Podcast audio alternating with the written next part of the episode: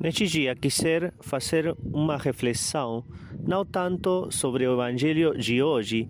senão sobre todos os evangelhos que nós habitualmente escutamos, que escutamos cada dia com suas reflexões, seja por este meio, seja por outros meios,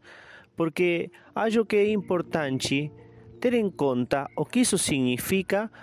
e o que Deus pode nos pedir depois de ter aproveitado tantas eh, oportunidades, tantos materiais que nos são enviados. De Santo Inácio de Loyola, que não enche a alma a quantidade de coisas que um consegue ler, senão o refletir internamente delas.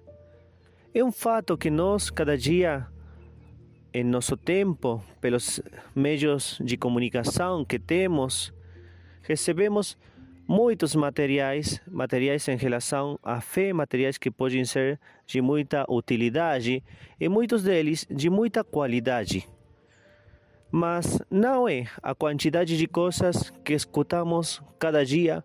o que vai dar frutos em nossas almas, também não é o pregador ao qual estamos escutando propriamente falando, porque sabemos os frutos vêm do Espírito Santo,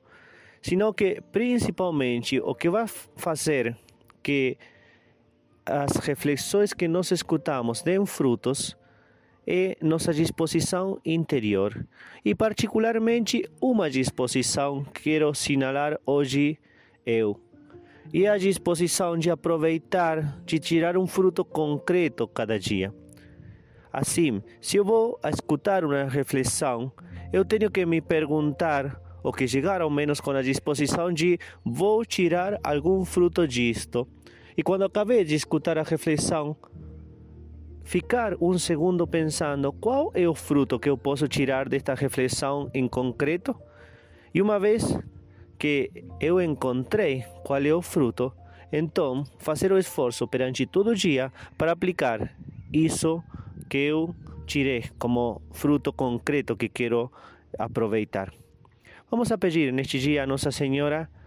não, não aconteça com nós escutar muito e tirar poucos frutos, porque Deus vai pedir conta certamente de cada um